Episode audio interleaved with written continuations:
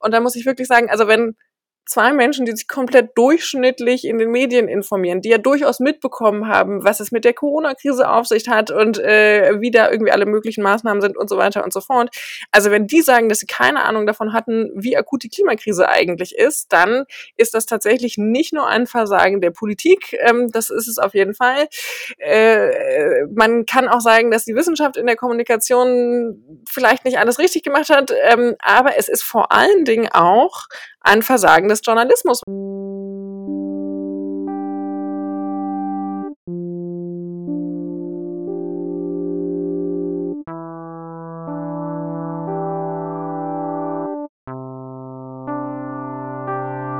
Welche Aufgabe erfüllen Medien in der Klimakommunikation? Machen sie ihre Aufgabe gut was genau bedeuten Begriffe wie False Balancing oder Confirmation Bias und was hat das mit unserer Wahrnehmung auf die Klimakrise zu tun? Diesen Fragen widmen wir uns gemeinsam mit der Expertin Sarah Schurmann innerhalb unserer Folge. Ich finde, man kann schon hören, dass wir aus Norddeutschland kommen. okay, ja, ich probiere das jetzt mal nochmal. Moin und willkommen zu Um Kopf und Kragen, der Podcast, wo wir uns um Kopf und Kragen reden, damit du es nicht tun musst. Wir, das sind ja Niklas und ich, Lucille. Zwei Menschen auf der Suche nach Antworten zu einer sehr großen Aufgabe. Klimakommunikation. Sarah Schumann ist Journalistin und Autorin, arbeitete für den Tagesspiegel und Zeit Online, ist Mitgründerin des feministischen Frauenmagazins FMAC, Textchefin und stellvertretende Chefredakteurin der Weiß Gesamtredaktion. Außerdem ist sie engagierte Klimajournalistin was mich bewegt, ist, glaube ich, das, das Gleiche, was mich eigentlich seit zwei Jahren bewegt. Ähm, tatsächlich die Frage, was kann ich tun, wie kann ich helfen, um den Diskurs zur Klimakrise und Lösungen weiter voranzubringen und mitzuhelfen, dass ähm, wir die Krise erkennen und accordingly daran arbeiten, vielleicht die Klimakatastrophe noch abzuwenden. Und das sage ich jetzt auch nicht nur, weil ich äh, ja, jetzt hier in diesem Podcast eingeladen bin, sondern ich hatte gerade irgendwie schon einen Call mit Kolleginnen, wo es nochmal um die Frage geht und ich gehe nachher Mittagessen mit anderen Leuten, die aus anderen Branchen sind und irgendwie Input wollen und so weiter und so fort. Also das ist tatsächlich eigentlich jetzt seit anderthalb, zwei Jahren der Fokus, den ich habe, sowohl im privaten wie auch beruflich. Sie hat 2020 einen offenen Brief an ihre Kollegin geschrieben. Journalistin nehmt diese Krise endlich ernst. Sie ist Mitgründerin des Netzwerks Klimajournalismus Deutschland, bei dem es darum geht, was sich in den Medien im Bereich Klimakommunikation ändern muss. Und wenn das nicht genug ist, hat sie Anfang dieses Jahres ihr Buch Klartext Klima veröffentlicht. Jetzt teilen wir Ausschnitte aus unserem Gespräch mit ihr und reden darüber, wie es sein kann, dass die Klimakrise trotz jahrzehntelanger Medienpräsenz noch immer nicht bei uns allen angekommen ist. Viel Spaß bei unserer Episode, wo die Klimakrise unsichtbar gemacht wird wenn man so durchzählt, wie viele Aufmacher in der Woche bei einer Tageszeitung zur Klimakrise sind, dann äh, ist da durchaus Luft nach oben. Aber ein anderer Punkt, wo wir eine extreme Verantwortung haben und wo wir die Krise unsichtbar machen als Journalistinnen, ist, dass wir sie in unserer täglichen Berichterstattung zu allen möglichen Themen nicht mitdenken und dass obwohl die Klimakrise Verbindungen zu allem hat. Also wirklich oder zu fast allem, aber äh, und das auf unterschiedliche Arten und Weisen. Also praktisch das Thema, über das ich gerade berichte, welchen Einfluss hat das auf die Klimakrise und andersrum, welchen Einfluss hat eigentlich die Klimakrise auf die Themen, über die ich gerade berichte? Ich finde, Sarah hat da vollkommen recht. Mir kommt es so vor, als wäre die Klimakrise einfach nur ein Randthema in der Tagesschau oder eben auch in den Printmedien. Und ich meine, den Großteil, den wir über die Gesellschaft und über unseren Planeten wissen, wird uns von den Medien vermittelt. Ja, da geht's mir genauso.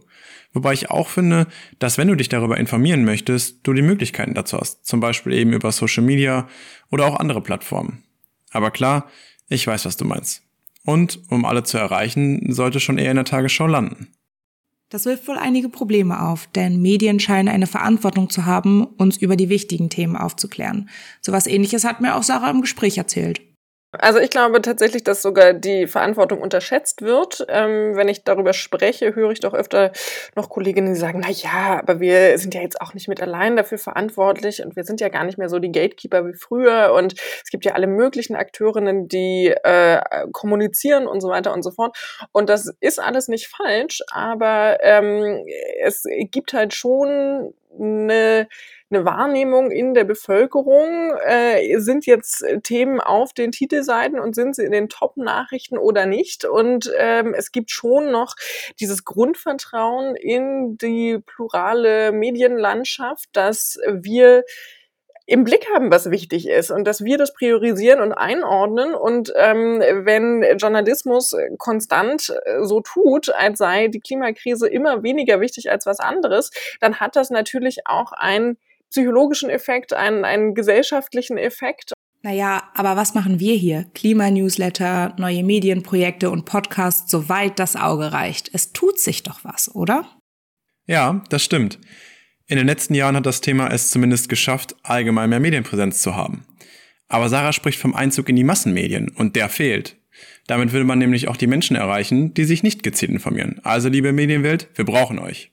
Und so sagt es Sarah wenn man verstanden hat, wie akut diese Klimakrise ist und äh, wenn man verstanden hat, dass wir das nicht ansatzweise angemessen in den Medien darstellen und damit aber auch der gesamten Öffentlichkeit, den Bürgern, den Bürgerinnen äh, die Möglichkeit nehmen, angemessen auf diese Krise zu reagieren, dann kann man nicht anders als zu sagen, okay, wir brauchen mehr Aufklärung, wir brauchen meinetwegen ja auch nicht unbedingt eine tägliche Klimasendung, weil leider hatten diese Aktivistinnen von Klima vor Aachen eine extrem gute Idee und so ein öffentlich-rechtlicher kann dann vielleicht nicht einfach das umsetzen, was die Idee ist. Aber ähm, es gäbe ja hunderttausende Arten, der Klimakrise journalistisch anders besser gerecht zu werden, als wir es im Moment tun. Das heißt im Klartext, Medien sollen aufklären, Präsenz zeigen und versuchen, Lösungen für die Bevölkerung hinsichtlich der Klimakrise greifbar zu machen. Denn Medien verkörpern eine gesellschaftliche Wirklichkeit, die zwar durch Pluralität gekennzeichnet ist, aber auch Trends setzt und Denkanstöße liefert, dem dann ein breiter Teil der Masse folgt. Ist das in Bezug auf mediale Ansichten des Klimawandels auch der Fall? Leider gar nicht. Verschiedene Auslegungen und Betonungen schaffen ein inkonsistentes Bild der Klimakrise in den Medien. Das führt dann dazu, dass manche Menschen die Problematik nicht mehr überschauen können, anfangen zu zweifeln oder sie gar leugnen. Und das bringt uns tatsächlich zu einer weiteren Thematik, die die Klimakommunikation in den Medien prägt, die Kommunikationsphänomene. Schon mal was von Framing, False Balancing oder Confirmation Bias gehört? Ich habe letztens noch was dazu gelesen, nicht wortwörtlich, aber die Quintessenz war, dass False Balancing der größte Fehler des Journalismus sei oder so. Aber was heißt False Balancing eigentlich? Ja, das ist ein Phänomen der medialen Verzerrung und heißt nichts anderes, als dass der Eindruck entsteht, die Minderheitenmeinung und die Konsensmeinung seien gleichgewichtet. Bestes Beispiel die Klimakrise. Gerade zu Beginn des medialen Aufschwungs der Klimakrise wurde diese eben von Expertinnen und Wissenschaftlerinnen erklärt.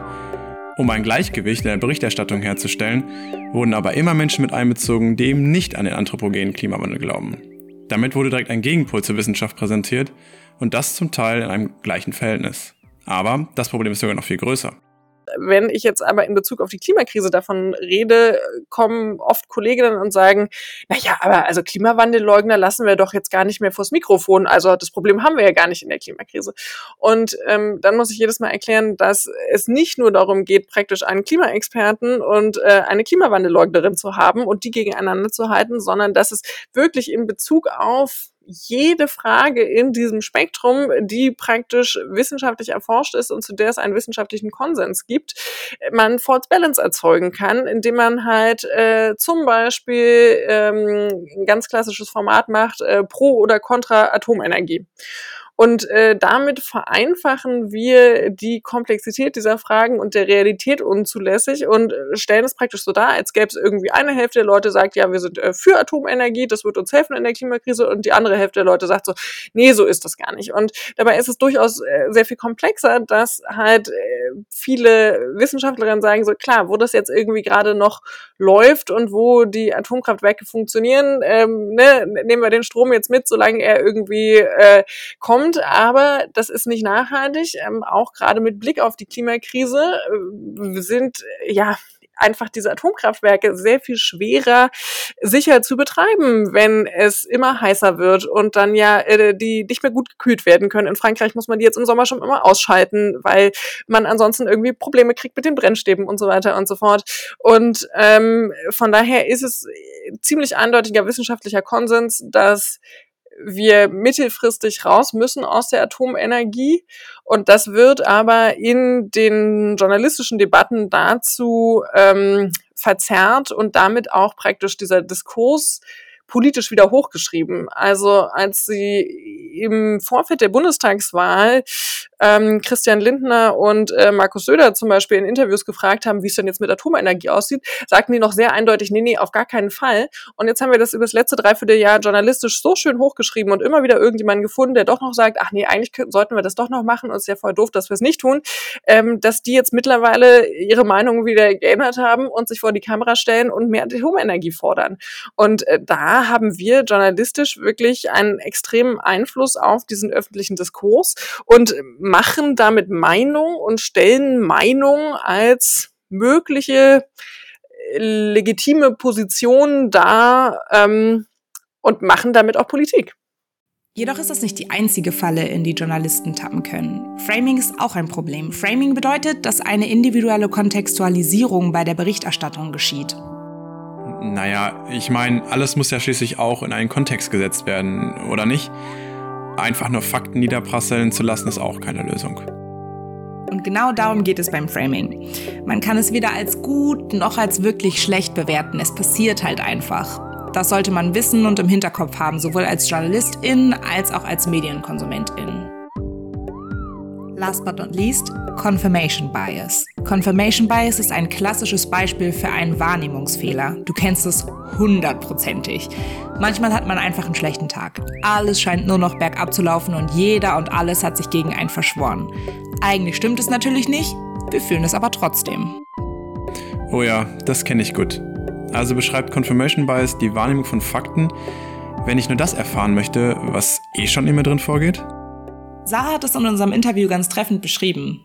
Wie kann man konstruktiv ähm, dann aufzeigen, ja, welche, welche Lösungen es gibt, aber auch, wie kann man überhaupt erstmal diese psychologische Hürde, die wir auch haben. Also es ist ja nicht so, als äh, gäbe es gar keinen guten Klimajournalismus. Ne? Ähm, Im Nachhinein ist mir auch bewusst geworden, wie oft ich schon gelesen und gehört habe, wie akut die Situation eigentlich ist und wie oft mein Hirn Confirmation Bias mäßig, ähm, also praktisch das hörend, was ich ohnehin schon angenommen habe, diese Information so verarbeitet hat, dass sie in mein Weltbild passen und dann praktisch sehr direkte Aussprachen dessen, wie akut die Krise ist, eher als so eine Art vielleicht symbolische Sprache abgespeichert hat oder ähm, als eine Übertreibung oder was auch immer. Wir haben uns jetzt darüber unterhalten, welche Probleme und Phänomene es in der Klimakommunikation gibt. Aber wir wollen natürlich auch über Lösungen sprechen was ich für extrem zentral halte, ist, dass wir uns im Journalismus sowohl mehr mit den Fakten und Grundlagen zur Klimakrise auseinandersetzen, aber auch mehr mit konstruktivem Journalismus. Erst in dem Moment, in dem mir klar wurde, wie akut die Klimakrise ist, wurde mir klar, warum konstruktiver Journalismus so zentral ist. Weil wenn wir anfangen, die Klimakrise in ihrem Ausmaß realistisch zu berichten, dann haben wir praktisch eine, Situation, wie wir sie an Anfangszeiten von Corona hatten, dass eigentlich äh, die gesamten, also nicht nur die Titelseiten, sondern eigentlich alles voll sein müsste mit Klima und Klimakrise. Und wenn wir dann nur die Katastrophe berichten, wenn wir nur berichten, was nicht funktioniert, was nicht geht und so weiter und so fort, dann äh, wird es sicherlich äh, zu, zu einem Lähmungseffekt kommen, dann wird es aber auch äh, gesellschaftlich die Auseinandersetzung überhaupt schwierig. Das haben wir ja schon bei Corona gesehen, dass äh, Menschen sich damit nicht auseinandersetzen möchten und sich aktiv andere Informationen suchen. Und ähm, ein weiterer Punkt ist, ich halte uns als Journalistin für ja, zentrale Leitplanken im öffentlichen demokratischen Diskurs. Und wenn wir nur das Problem berichten, dann zeichnen wir nicht das gesamte Bild, denn es gibt Menschen, die an Lösungen arbeiten. Es gibt Menschen, die das schon ausprobieren, die das teilweise schon umsetzen und die sich äh, Lösungen überlegen. Und wir haben einfach gar nicht mehr die Zeit, einfach alles nur kaputt zu reden, sondern wir müssen jetzt wirklich ins Entscheiden und Handeln kommen. Und um entscheiden und handeln zu können, muss man halt erstmal informierte Entscheidungen treffen können. Und dafür sind wir Journalistinnen in der Verantwortung, halt diese Informationen so aufzubauen, aufzubereiten, dass sie verständlich sind und dass sie auch die Krise realistisch darstellen.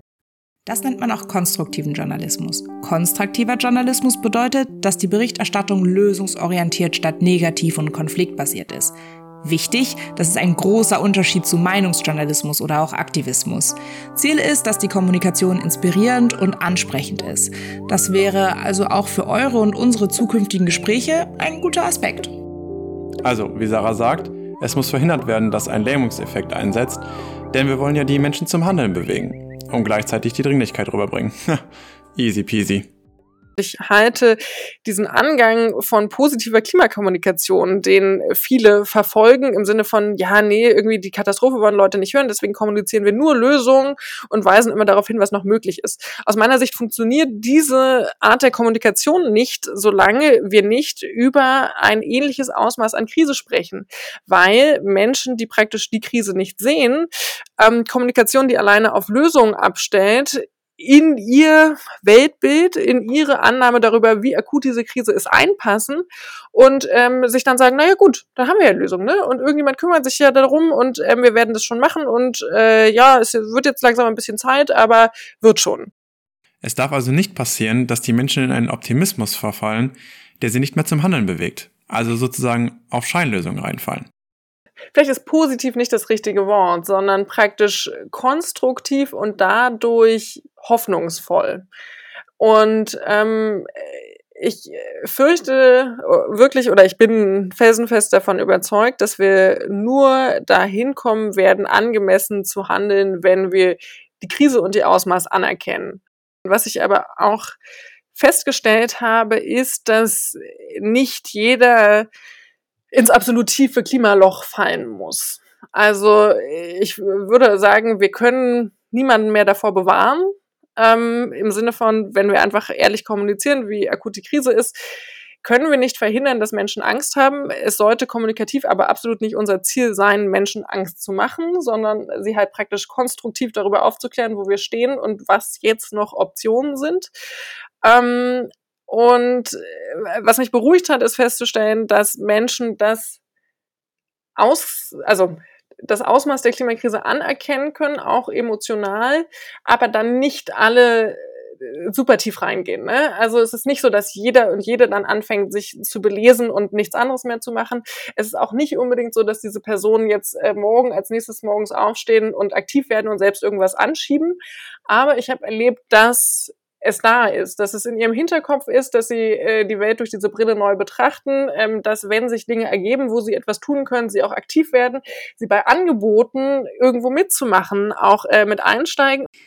Wie Sarah gerade erklärt hat, ist neben dem konstruktiven Klimajournalismus auch wichtig, dass ein Konsens über die Krise und deren Auswirkungen besteht. Aber wie funktioniert das genau?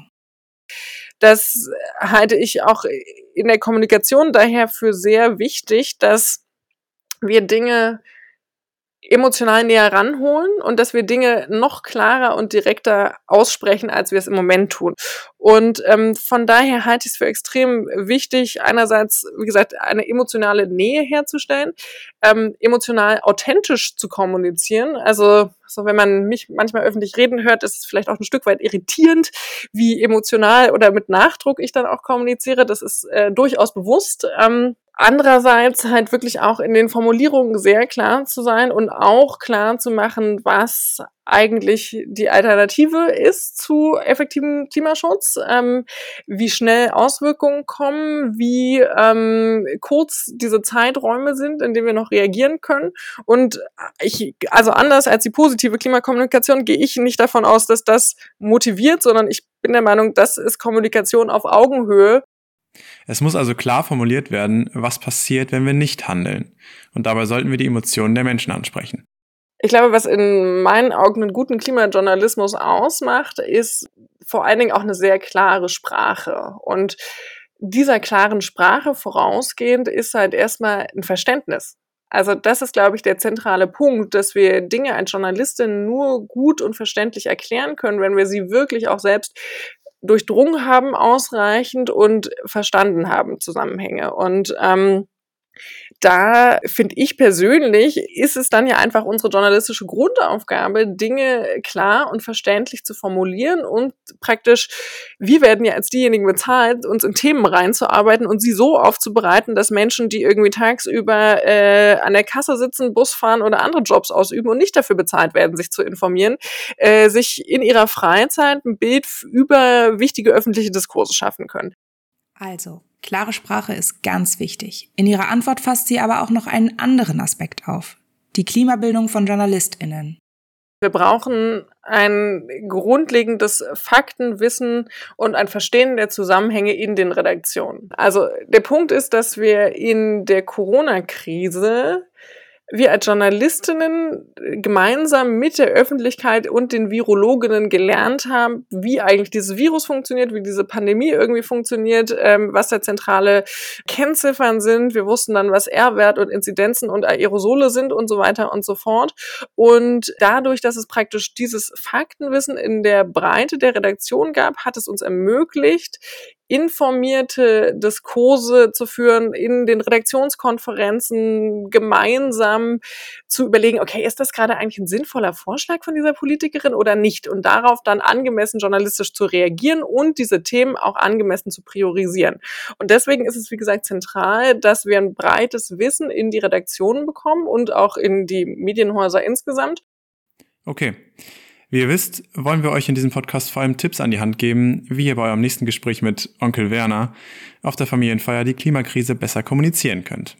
Und genau deshalb haben wir Sarah gefragt, was sie da so für Tipps auf Lager hat. Mm, genau, sich darüber zu informieren, dann tatsächlich darüber zu reden. Also wir müssen diese Verbre äh, Verdrängung durchbrechen. Ich finde es auch gut und wichtig, praktisch da über persönliche Kipppunkte drüber zu reden. Also einfach drüber zu reden, ey, mir ist letztens erst klar geworden, wie akut es eigentlich ist, damit man praktisch nicht von so einem hohen Standpunkt herab, so ich hab's verstanden und du nicht spricht, sondern einfach irgendwie zeigt, so nee, das ist ein Prozess, das ist ein Verstehen. Ähm, das hat bei mir extrem was ausgelöst. Ich habe jetzt, ich gucke jetzt anders auf die Welt und sowas klar zu machen. Und ähm, wenn man mit Menschen darüber richtet, ist es, glaube ich, auch ganz gut, praktisch nicht mit der Klimakrise einzusteigen, weil das ist halt was, was wir verdrängen wollen, womit wir uns nicht so richtig beschäftigen wollen, wo auch, glaube ich, jeder so diesen Moment kennt, wenn er das mal irgendwo in einer Runde angesprochen äh, hat, wo dann so uh, Schweigen und irgendwie Stimmung kippt. Aber praktisch jeder und jede hat etwas, das ihm besonders wichtig ist und das hat eine Verbindung zur Klimakrise. Und darüber zu kommen und zu sagen, hey, das und das, das ist uns beiden noch wichtig. Und ähm, wenn wir das bewahren wollen, wenn wir, ähm, dann müssen wir halt irgendwie auch äh, klimamäßig aktiv werden.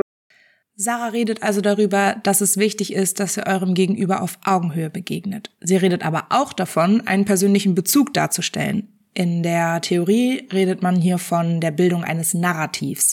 Das bedeutet, dass sich dein Gegenüber in die Person deiner Erzählung hineinversetzen können sollte soll halt nicht so abstrakt sein. Man muss jetzt praktisch gar nicht Klimaaktivistin werden, sondern man kann einfach da ansetzen, wo man sich auskennt, wo man sich zu Hause fühlt und da über den Klimakonnex informieren und dann anfangen, da was anzuschieben. Und Dabei ist es ganz wichtig, tut euch mit Menschen zusammen, die schon aktiv sind, tut euch mit Menschen zusammen, die euch verstehen, mit denen ihr euch darüber austauschen könnt, mit denen ihr euch auch emotional austauschen könnt und versucht Spaß dabei zu haben. Wir haben ja jetzt echt viel über alles Mögliche gesprochen, aber was können wir aus dieser Folge wirklich mitnehmen? Wir haben gelernt, dass der Journalismus eine große Verantwortung bezüglich der Klimakrise hat. Wir haben gelernt, was Confirmation Bias und False Balancing sind. Wir wissen, dass wir konstruktiven Klimajournalismus brauchen, der Menschen Hoffnung gibt, ohne sie aber in Sicherheit zu wiegen. Wenn du also morgen die Zeitung ausschlägst, solltest du einen lösungsorientierten Bericht lesen, der Hoffnung schafft, der dir aber trotzdem durch klare Sprache und Emotionalität die Krise sichtbar macht. Und nicht zu vergessen ist der Tipp, tut euch mit Menschen zusammen, die ähnlich denken wie ihr, passt auf euch auf, aber sucht auch das Gespräch außerhalb eurer Bubble. Da haben wir uns ja mal wieder erfolgreich um Kopf und Kragen geredet. Nochmal vielen Dank für das gute Gespräch und ein dickes Dankeschön an unser tolles Team von der Uni Oldenburg. Wenn es dir jetzt also gefallen hat, dann teilt den Podcast gerne mit euren Liebsten. Das war's von uns. Genug geredet und jetzt wird gehandelt. Willst du noch was sagen? Nee, passt schon. Aber hört auf jeden Fall in die nächste Folge rein. Tschüss!